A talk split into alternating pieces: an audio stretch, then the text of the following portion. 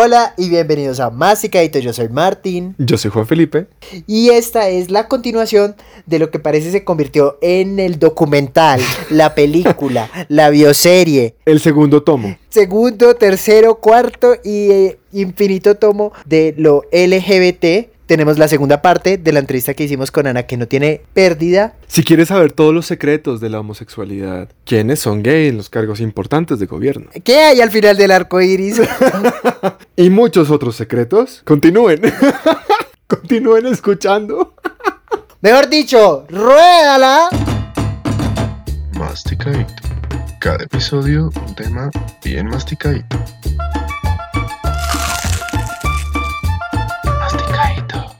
Suena tambores, redoblo de tambores, por favor. y entra The L y Queer as Folk, que eran como unas series que se volvieron de En este momento me siento la niña LGBT menos niña LGBT del mundo porque no, no pude verme The World. pues yo tampoco vi Queer as Folk. Era porque yo estaba muy conflictuada. Yo no sabía, no estaba, no, está, no estaba segura de ser homosexual, nada. Y me realmente dentro de mí se había como un miedito de sí ser y nunca se, encontrar a mi ser amado. Entonces yo me negué a ver The World y ahora cada que hablan de The World soy como que, lo siento. Fracasé como lesbiana. Fracasé. Devuelvan mi título de lesbiana, no lo merezco.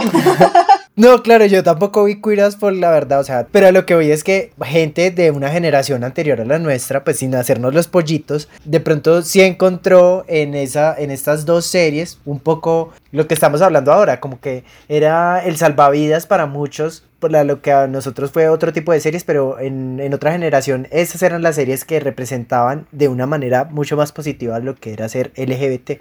Y Martín, ¿sabes que quiero retomar un poquito lo que dijiste ahorita con lo de las futuras generaciones que van a crecer o están creciendo más bien, viendo todo este contenido inclusivo? Y es que yo siento que a pesar de que llevamos muy poco tiempo como que mostrando este tipo de series o que sean cada vez más normales, siento que ya está dando frutos. Yo conversaba con mi esposa y le contaba que me sorprende mucho las conversaciones que he tenido últimamente con niñas más jóvenes que yo, en donde parece o toda la vida han sido heterosexuales, ellas nunca se han definido como heterosexuales, pero se atreven a decir, ay, tal chica, tal actriz es mi crush, o tal chica me parece súper bonita, o tal chica eh, yo le daría un beso. Y me parece que eso es el resultado de la forma en la que estamos creciendo ahora, en que normalizan un montón de conductas que tenemos naturalmente los humanos y que si el día de mañana alguna mujer, hablo personalmente de mujeres porque solamente he tenido la oportunidad de hablar con mujeres de este tema, el día de mañana una mujer a una chica que cree que es heterosexual o que es heterosexual, se define como heterosexual, eh, le atrae, pues que ni siquiera ella misma lo esté viendo como algo horrible que le pueda pasar o una deshonra para su familia, sino que lo pueda ver como un buen momento para su vida y el momento de explorar también su sexualidad. Entonces, creo que eso es como un aporte de todas estas cosas que estamos viendo todo el tiempo en redes sociales, en streaming, en series. Total. Sí, total. total, total, total que sí. Total, total, total que sí. sí. así, ajá, ya, sin quererse dejar quitar su espacio, ajá. Eh, bueno, Martín, qué, gran aporte, Ana, ajá, claro. Y hablando de las multiplataformas, del tema del streaming y eso, pues Internet ah, nos ha cambiado a todos la vida y creo que ha sido un espacio donde muchas personas de la diversidad han encontrado donde poder dar una voz y, contar sus historias que de pronto en los medios tradicionales no, no, era tan fácil. Sin embargo, esto también trae unas problemáticas y, y, unos desafíos a la hora de también cómo se trata de sacar provecho de eso. ¿Qué piensan ustedes? Que sí, que sí, que tienes razón. Eh, pues Ana, tú que ya tienes como una trayectoria en YouTube, cuéntanos un poco también como desde adentro, ese insight, cómo ves tú la situación en YouTube. A ver, a mí me parece que la situación en YouTube generalmente, digamos en aspectos generales, es positiva desde como yo lo veo. Hay mucha visibilización, desde hay canales, realmente como dentro de la comunidad para todo. O sea, hay personas que simplemente conocemos como homosexuales y viven su relación o su orientación eh, sexual y la manifiestan y ya, y no hacen absolutamente nada más con eso, como hay personas que se dedican totalmente al activismo, que obviamente Martín sabe de Pepe y Teo, por ejemplo, o de Felia Pastrana, que utilizan la plataforma de una manera que contribuye mucho a la comunidad. Pero también es verdad que se ha hecho como marketing con el ser homosexual y creo que ese es el punto que estaba tocando Martín al inicio. E incluso yo creo que hay personas que han llegado a manifestar que hay parejas que fingen ser parejas homosexuales para generar dinero. ¿Ustedes piensan que eso puede ser real? Sí, yo sí, creo, la verdad. Y mira que incluso hace poquito encontré también en YouTube y te compartí, Ana, una serie que se trata de eso, una serie española que se trata de dos chicas como que también se inventan una relación supuestamente para, para monetizar. Y creo que que tristemente sí pasa, o sea, y no solo con las parejas LGBT, también siento que pasa con las parejas hetero, entonces no lo veo extraño que eso se trasladara también a lo LGBT. Pero si hay una cosa que se llama el queerbaiting, que es justamente eso, como hacerle creer a las personas, a los consumidores del contenido, que el contenido es LGBT, como para atraer a esa población también y pues lucrarse de eso. Y bueno, esto digamos se nos sale un poco del tema como de redes sociales, pero creo que para que la gente en casita nos entienda de lo que estamos hablando, el ejemplo top de esto es Tattoo, el grupo musical, Total. que durante años nos vendieron la idea de que eran novias y pues eso era mentira, las dos son heterosexuales y son amigas y solamente era un personaje que, creí, que crearon pues para para vender, porque ser lesbianas en Rusia claramente era una cosa súper polémica, entonces... No, y en el tiempo y que en eso ese fue también, momento, porque exacto. eso no fue hace cinco años, Exacto. eso fue hace mucho rato. Entonces, obviamente, o sea, hablando aquí a calzón quitado, eso fue lo que las catapultó a la fama internacional. Si ellas seguramente no se hubieran presentado como que eran novias, pues no serían tan famosas como llegaron a ser. Sí, realmente a mí me cuesta mucho creer que eso sea posible, porque, no sé, de pronto soy un- una persona que piensa muy lindo de la gente, o sea, me parece como, pues me parece demasiado mal que alguien haga eso, no creo que nadie lo haga, me, me- duele, me duele como pensar que sí sea cierto, pero sí es una realidad que, por ejemplo, voy a compartirlo acá un momento, en el canal, en mi canal con mi esposa, solemos hacer videos reaccionando a shipeos. Nuevamente, shipeos es como parejitas o posibles parejas amorosas. Y pues a mí me encantan las parejas homosexuales, entonces casi siempre tiene relación con eso. Entonces todo el tiempo la gente nos está pidiendo que hagamos más y que reaccionemos a más personas. Y para hacer eso se requiere obviamente una investigación. Y si me encontraron las investigaciones, esto suena toda profesional, soy una profesional del chisme. sí me he encontrado en estas investigaciones que hay parejas, específicamente me, me he topado con parejas de mujeres que sí están fingiendo todo este tema de que pueden tener algo, o sea, no lo tienen, pero sí les gusta dar casquillo o fingir que sí lo tienen porque todo esto les está trayendo audiencia, les está trayendo gente. Sí. Entonces, por eso, precisamente por eso no hacemos ese tipo de videos siempre, porque no voy a salir a hablar de parejas que están haciendo precisamente algo totalmente contradictorio a lo que creo que es visibilizar la comunidad Sí. y no verla como un negocio, sino como personas normales, chéveres que se aman, no sé. Pero sí, sí me he encontrado lamentablemente con ese tipo de personas que tratan de fingir que tienen algo y creo que ahorita justo está pasando eso. No sé si po- podemos quemar a la gente acá. Depende. ¿A O quién? no digo nombres.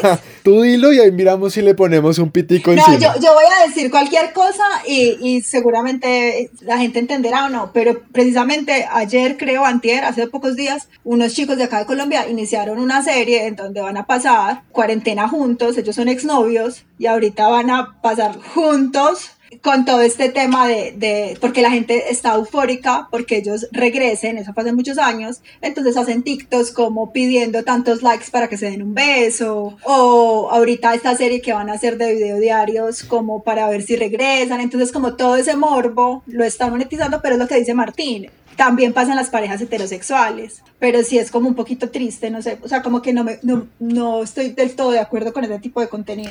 Sí, también otra parte, digamos como otra faceta de este problema es que, bueno, todos sabemos que junio es el tema del orgullo, es el tema, es el mes del orgullo gay y siempre se hace la marcha en junio y eso. Y una cosa que pasa es que las marcas patrocinan eso, pero solamente en junio, o sea, solamente en junio las marcas se acuerdan de que la comunidad gay es importante y pues es importante porque les van a consumir productos. Entonces, la botella de Absolute que tiene la banderita gay, obviamente la van a vender. No digas marcas, no digas marcas que no nos patrocinan. des- ¡Ah, mentira! Igual No la estoy en difamando, junio. entonces no importa.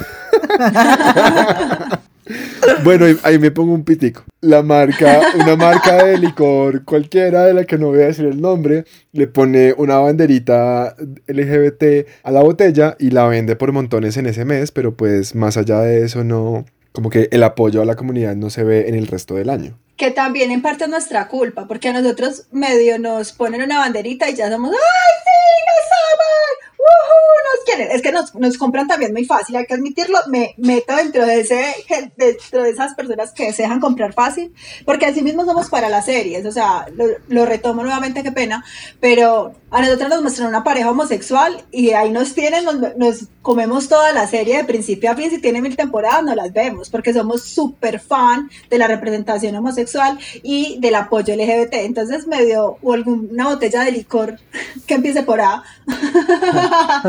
nos da una banderita LGBT y nosotros estamos matados. O por ejemplo, marcas de ropa nos ponen la banderita en una camisa y ahí vamos todos a comprar la misma camiseta para la marcha. O sea, realmente es que como no hemos sido como tan representados nunca, cuando nos empiezan a dar apoyo somos muy leales. O sea, somos un buen público, para que, o sea, hay que admitirlo, somos Muy un buen- rentable, muy buen- rentable. Exacto, somos muy rentables. Lo que sí voy a dejar claro es que así hayas evitado decir marcas, se te va a pasar la factura por las menciones a tu canal. Entonces, para que, para que estés preparada.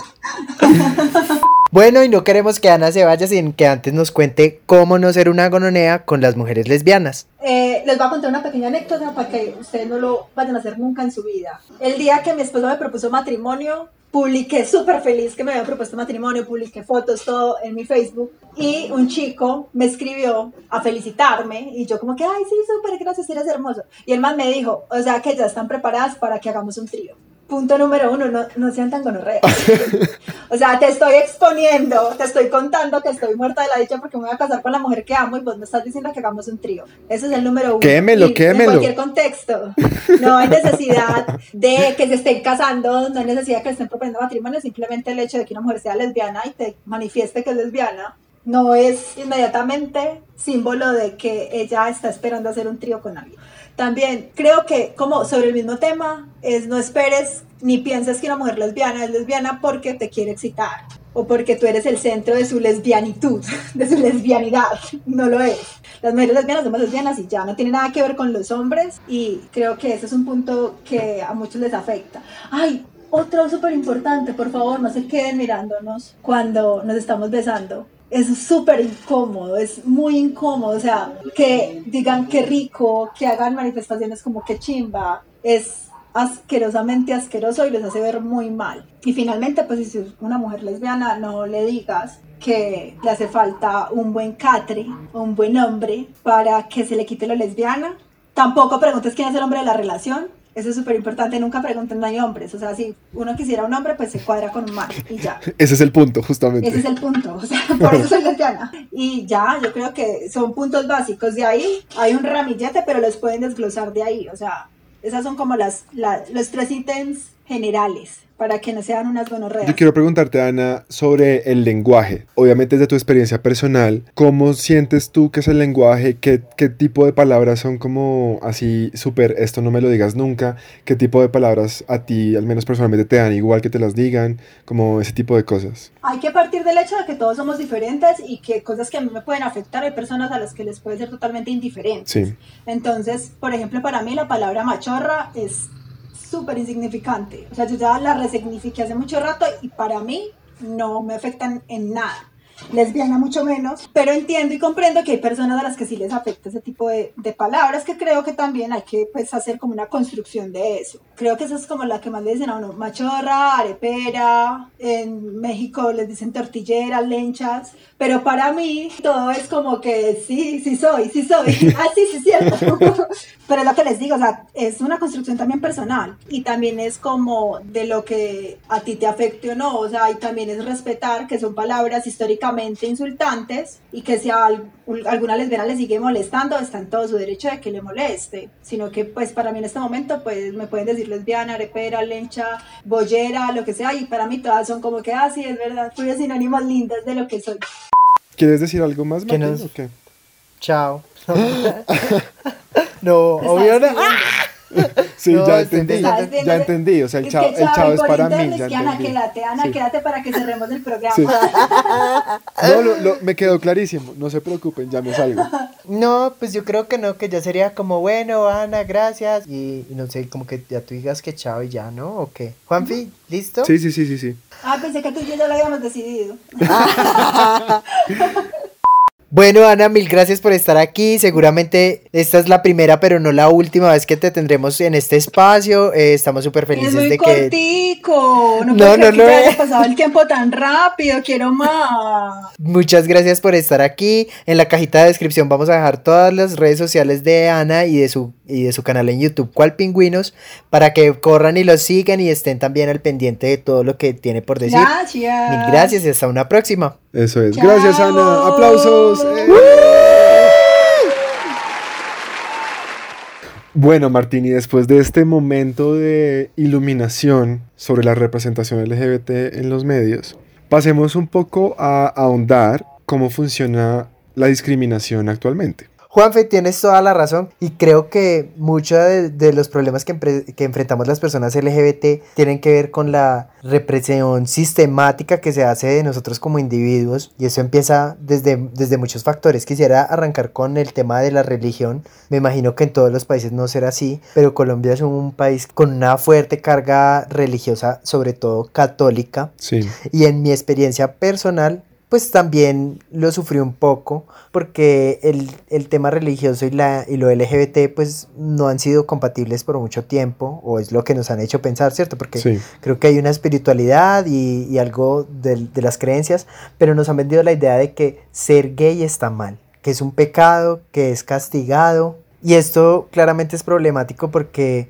en mi experiencia personal mientras yo crecía muchas veces me rechacé a mí mismo porque consideraba que estaba pecando, o sea que estaba haciendo algo mal ante los ojos de Dios. Sí, claro, la parte religiosa es bien difícil de abordar, más allá de lo que eh, cada persona que nos escuche crea o no crea. A ver, no podemos ocultar que hay una segregación y hay una condena, por mucho que muchos movimientos religiosos digan, no, pero aquí aceptamos a todos. No sé, yo he escuchado como que dicen, Dios no odia al pecador, odia al pecado, pero por mucho que digan eso, igual pues cuando una persona va a un culto religioso y escucha de la boca del líder religioso que sea, dependiendo de la religión que sea, que alguien como él o ella está mal ante los ojos de Dios, y si esa persona es muy creyente, pues se va a sentir mal indistintamente. O sea, no hay forma de evitar que esa persona se sienta mal consigo misma, pues porque está defraudando a ni más ni menos que el ser más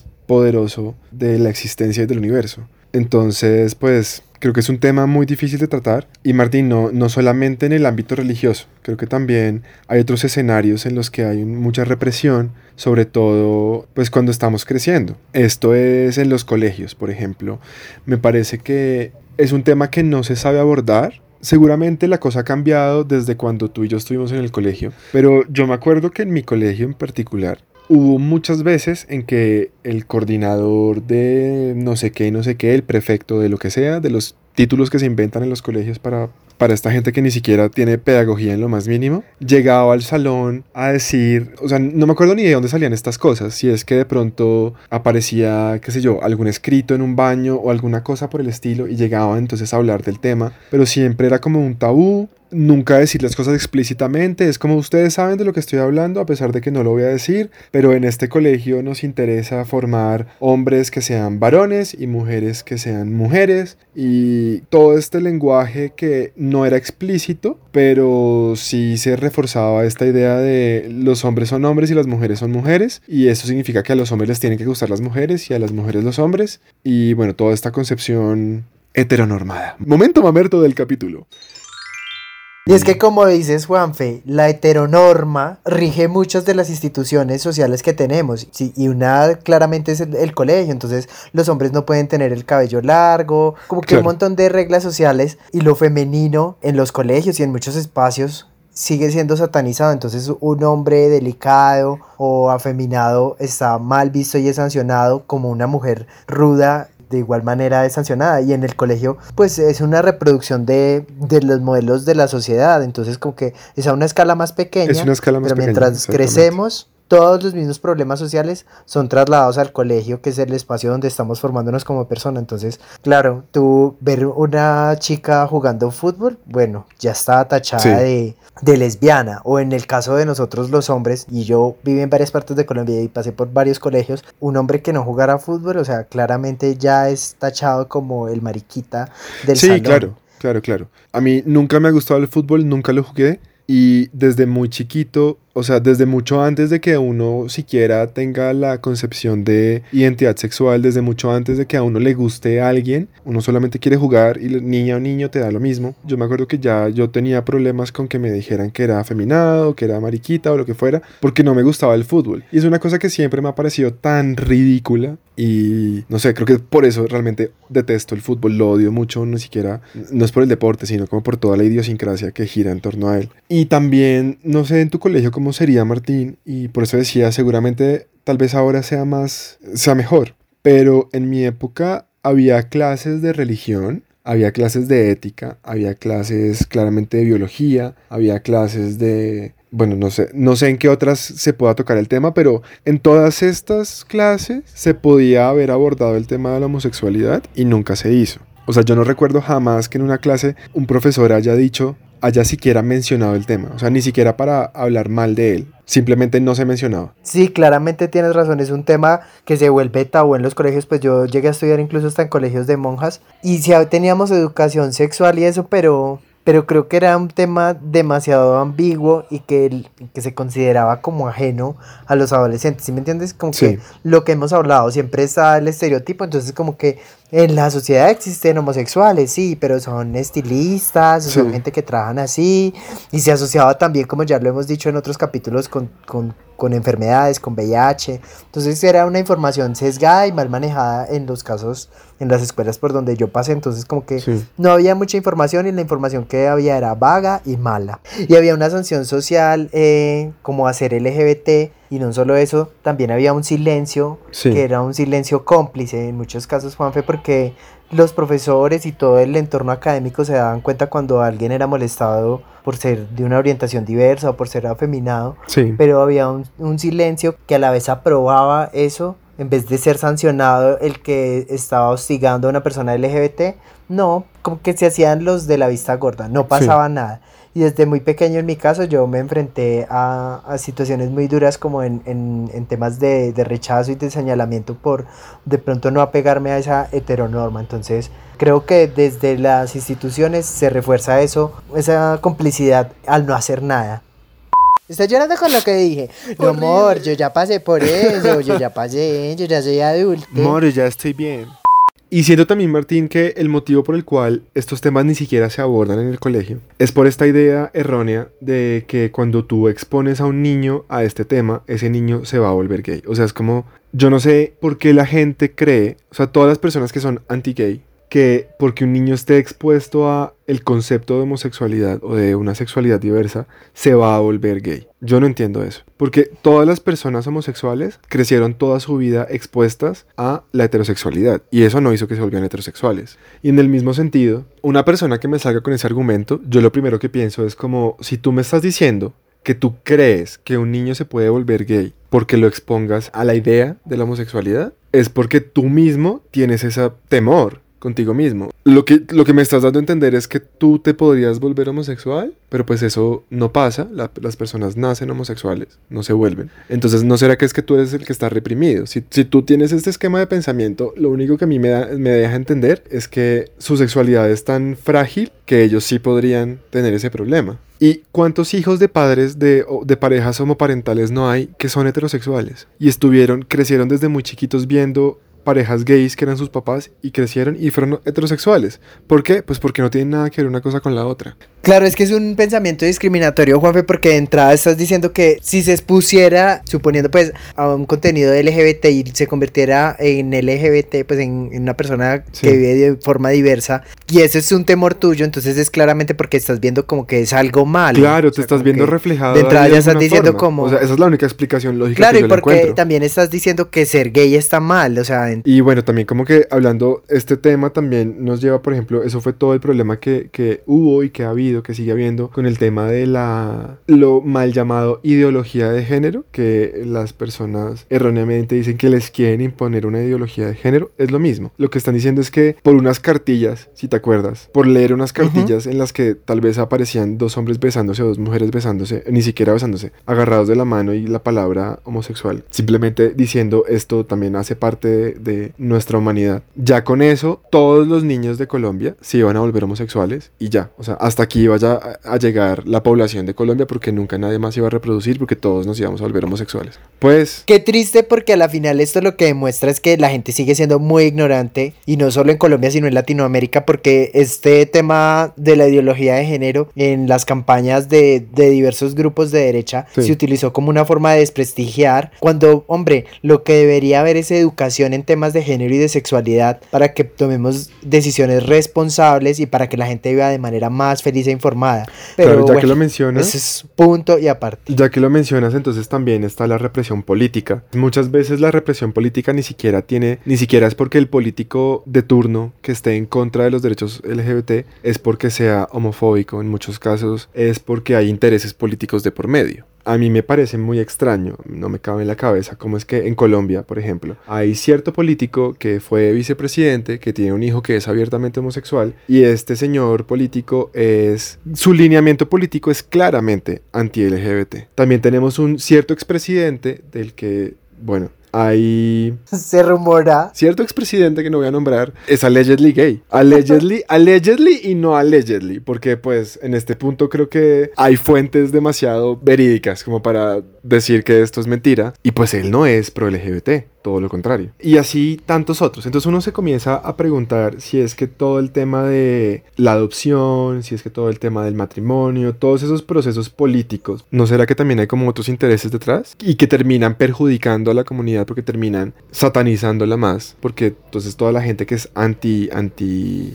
iba a decir antiaborto, toda la gente que es anti adopción LGBT y anti matrimonio y eso, pues se apoyan seguramente en sus creencias religiosas. O sea, me refiero como al pueblo que, es, que apoya esas decisiones, seguramente lo hacen desde su religiosidad o desde sus vivencias personales, de los odios que tengan personales y no ven que también hay un trasfondo político. Y toda esta serie de cosas que mencionábamos, la religión, el colegio, el Estado, desencadenan en un montón de cosas desafortunadas, Juanfe, que es, pues para empezar, la discriminación interna, que creo que muchas personas LGBT mm, desarrollamos antes de tener un- una aceptación, los que logramos aceptarnos, y es por toda esta carga negativa, reforzada también, como ya lo mencionamos durante todo el capítulo, por los estereotipos de la televisión y todos los mensajes que continuamente nos están diciendo que ser gay está mal. Entonces, en mi caso, para aceptarme, eh, me demoré mucho porque yo me reconocí desde muy joven, pero rechazaba esa idea hacia mí mismo, incluso le pedí a ese mismo Dios que me decían que castigaba, que por favor yo no fuera una persona gay, pues porque para mí era algo malo. Y hablando con muchos amigos y conocidos, sé que vivieron experiencias similares donde incluso también le pedían pues a su religión, a, a Dios, que, que no fueran gays porque, pues, porque estaban defraudando a su familia, porque aparte eh, tenía una carga social negativa y sigue teniendo una carga social negativa grande en muchos espacios y pues eso le cuesta a uno como para, para poder desarrollar su personalidad de una manera idónea. Claro, y cómo, cómo vas a ser tú una persona, un ciudadano, un ser humano funcional si ni siquiera te aceptas y te quieres a ti mismo. Si te rechazas a, ti mismo, pues no hay oportunidad de que seas feliz en realidad, nunca, porque siempre vas a estar rechazándote. Y ya que mencionas este tema también, eh, perdón. Coronavirus.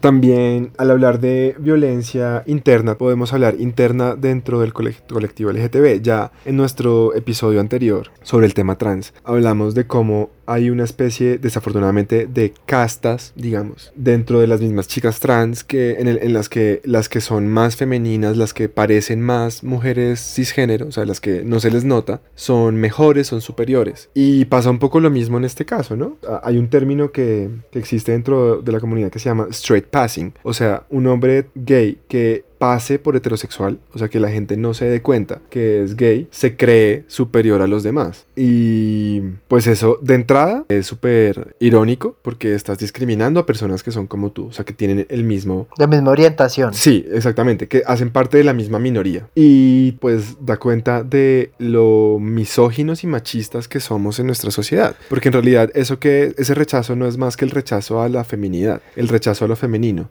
el rechazo de un hombre gay que no quiere que se den cuenta que es gay porque no quiere que la gente crea que es menos hombre, lo que sea que eso signifique. Al, dentro de, de la población LGBT también están las mismas problemáticas que están dentro de la sociedad grande, ¿cierto? No por ser una minoría y enfrentarse a problemas de discriminación estamos exentos de tener esas mismas conductas que son desafortunadas y que es obvio lo que debemos cambiar, eh, como racismo, clasismo, eh, lo que dices, eh, un machismo internalizado que es ese odio a todo lo femenino y a lo que pueda representar. Entonces es como como un doble discurso, como que uno quisiera ser aceptado por ser LGBT, pero al interior también hay, hay esas mismas problemáticas y esas mismas desavenencias que uno se cuestiona y de pronto se sorprende, pero es por lo mismo, porque somos sujetos de una misma sociedad, somos el resultado de todo un mismo, por decirlo así, de un mismo mierdero, entonces también cargamos ya conductas equivocadas, o sea, no es como que, uy, somos LGBT y somos seres de luz, desafortunadamente no. Entonces también reproducimos al interior de la comunidad LGBT todas estas cosas que están mal. ¿Y sabes qué, Juanfe? ¿Qué? Y, a todos los que nos escuchan. si una persona LGBT que de pronto comprende y ha vivido todas estas experiencias, reproduce estos modelos o se autocastiga y se flagela, pues como consecuencia una persona que es ajena y que no vive ni comprende ni se interesa por, por comprender nada de esto, de una manera mucho mayor tiene todos esos estereotipos y todas estas ideas equivocadas. Entonces es cuando también se generan violencias a partir de toda la idea equivocada que tiene, porque si a nosotros como personas LGBT nos ha costado, por lo que hemos mal aprendido de, de la televisión y la sociedad, ahora una persona que no lo es, pues es es peor, es mucho peor. Ya que lo mencionas, hemos visto casos de intolerancia, que bueno, esa es una palabra que también creo que hay que reevaluar, pero hemos visto casos incluso de asesinatos, gente a la que matan solamente por ser LGBT. Sin ir más allá, eso, digamos que la versión, así como decíamos que en eh, el colegio muchas veces es como un microcosmos, la réplica de eso sería el bullying. En el colegio muchas veces puede que de pronto no haya asesinatos, pero la, la violencia psicológica y muchas veces física es tan grande que también hace poquito vimos, bueno, hace poquito ni tan poquito, pero se hizo muy famoso el caso de este niño Urrego que se suicidó porque en el colegio pues le hacían mucho bullying por ser homosexual y eso incluía hasta los profesores. Entonces, toda esta violencia, digamos, desde lo peor, desde casos de asesinato, todo pasando por el bullying, pasando por el odio en redes sociales, que también muchísima gente que solamente se dedica a hacer comentarios de odio hacia las personas LGBT o muchas veces ni siquiera tienen que ser LGBT porque también hay gente heterosexual que puede parecerlo, hay hombres que de pronto son afeminados y ni siquiera son gays, pero toda cualquier persona que se vea por fuera de esa heteronorma que decíamos recibe violencia. Y pues lo que decíamos, toda esta violencia viene de esta represión económica, política, religiosa, académica, social, cultural, ¿no? Eh, tenemos esta cultura en donde falocéntrica, en donde el macho, el hombre es el que lleva las riendas, el hombre es el que es el jefe de la casa, el hombre es el que tiene el poder sobre la mujer, entonces claramente un hombre gay pues no puede tener eso porque no es lo suficientemente hombre, no es un hombre del todo, entonces como que todos estos problemas desencadenan en esa violencia que es injustificada. Y esto, Juan está hablando un poco de lo macro, de los asesinatos, de las cosas que son más evidentes, pero sin embargo día a día nos enfrentamos a un montón de, de agresiones pequeñas y de conductas homofóbicas que muchos tenemos sin darnos cuenta y pues no sé, arranquemos con esas microagresiones. Un poco partiendo como de lo que decía antes de, por ejemplo, en el caso de los hombres, ¿no? Los que, los que no se les nota tanto son mejores. Creo que una cosa que es una microagresión y que la persona que lo dice no se da cuenta es cuando a un hombre, Creo que en el caso de las mujeres también puede pasar, pero siento que no pasa tanto como con los hombres. Cuando un hombre gay, alguien le dice a, a manera de halago, como, ay, pero no se te nota. Si alguien llega y dice como, no sé, en su oficina, por ejemplo, después de llevar un tiempo trabajando, como, no, sí, es que soy gay. Ay, pero no se te nota. Como, ay, qué bien. No sé. Y eso es una microagresión, claramente, porque lo que estás diciendo con eso es que, que si se le note está mal. ¿Y eso qué quiere decir? Que pues entonces un, un, un gay femenino está mal por ser femenino. Otra es la generalización. No somos como una raza de perros ni una especie. Entonces comentarios como, ay no, es que los gays son súper chistosos. O no, es que los gays saben de moda. Eso está mal porque a la final la etiqueta de los gays o las lesbianas, pues somos un montón de individuos independientes con gustos diversos. Entonces simplemente nos agrupa como una misma orientación sexual. Pero es, es igual de problemático como decir, ay, es que los chinos son más inteligentes o los negros son tal, pues no. Sí. Entonces pasa lo mismo. Y lo que decía Ana ahorita, ¿no? Como decir es que ella como es lesbiana le gustan los carros, sabe arreglar carros. Es decir, es como asociar estos roles de género de los que ya habíamos hablado en el episodio anterior, como simplemente porque una mujer es lesbiana le asociamos roles de género masculinos y porque un hombre es gay le asociamos roles de género femeninos. Como esa, esa generalización es muy tonta porque, como decía hace un ratico, también hay personas heterosexuales que tienen comportamientos que uno asociaría al género contrario. Entonces, hay muchos hombres heterosexuales femeninos, hay muchas mujeres heterosexuales que son más masculinas y pues eso no tiene nada que ver con su orientación sexual. Otra microagresión, Martín, que me parece muy chistosa, es cuando es como que en el imaginario general los gays solamente se entienden entre ellos. O bueno, no sé en realidad de dónde sale esto. Pero cuando tú le dices a, a, una persona gay que conoces, ay, ¿eres gay? Ay, mira que tengo un amigo gay, te lo voy a presentar. O está la de, ay, yo tengo un amigo gay, seguramente lo conoces, se llama tal. A mí me parece tontísimo porque pues nadie, ninguna persona gay ha dicho, ay, tú eres heterosexual, ay, tengo un amigo heterosexual, te lo voy a presentar. Pues qué bobada. Sí, claro. Y, y para gente puede sonar como, ay, qué exagerados, que no sé qué, pero traslade lo mismo a una raza. O sea, es como si usted dijera como, ay, tengo un amigo negro, te voy a presentar otro amigo negro. Como, ay, tengo un amigo negro, lo debes conocer. Pues es lo mismo. Ya para concluir este temazo, vámonos con nuestros acostumbrados tips. Tip para no ser una gonorrea número uno. No sacar del closet a nadie en contra de su voluntad. Porque el proceso de cada persona es diferente y si una persona no está lista para afrontar eso, pues no hay que obligarlos. Entonces esto también va un poco como hacia los medios. Una cosa que yo siempre me he cuestionado y que siempre me ha molestado es por qué en los medios de comunicación hay tanto interés por la orientación sexual de las personas. Y es una... Bueno, tengo la respuesta. Pero... Y no se las voy a dar. Jaja. El punto ah. es que. el punto, porque eso Tengo la respuesta. Compren mi libro porque ahí la. Lo importante es que eso no tendría por qué importar. O sea, a nadie le importa. O sea, la orientación, mi orientación sexual solamente le debería importar a la persona que esté interesada. O sea, como a mi pareja porque pues es como la única persona a la que le tiene que interesar.